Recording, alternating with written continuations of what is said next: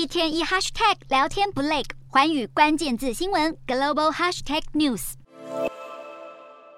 前英国首相强生接受 CNN 访问，谈论欧洲大国在乌俄开战前的态度，尤其点名德国，说当局一度希望乌克兰快速溃败，因为若灾难必然发生，那长痛还不如短痛。这番言论一出，自然让德国政府很恼怒。在乌俄战场的榴弹掉进波兰领土后，德国拿出了爱国者防空飞弹，提供给波兰做领空协防，现在却被波兰婉拒。波兰国防部长布拉查克在二十三号提出，要德国把爱国者飞弹先送往乌克兰，部署到乌方的西部边境，也能同时加强波兰跟乌克兰交界安全。同一时间，德国总理肖兹在国会演说，强调要终结德国对俄罗斯甚至是中国在能源贸易面的单方面依赖。肖兹还提到，政府要推行租用浮动式液化天然气设施，并延长既有的核电长年限，以此强化德国在今年冬天的能源保障。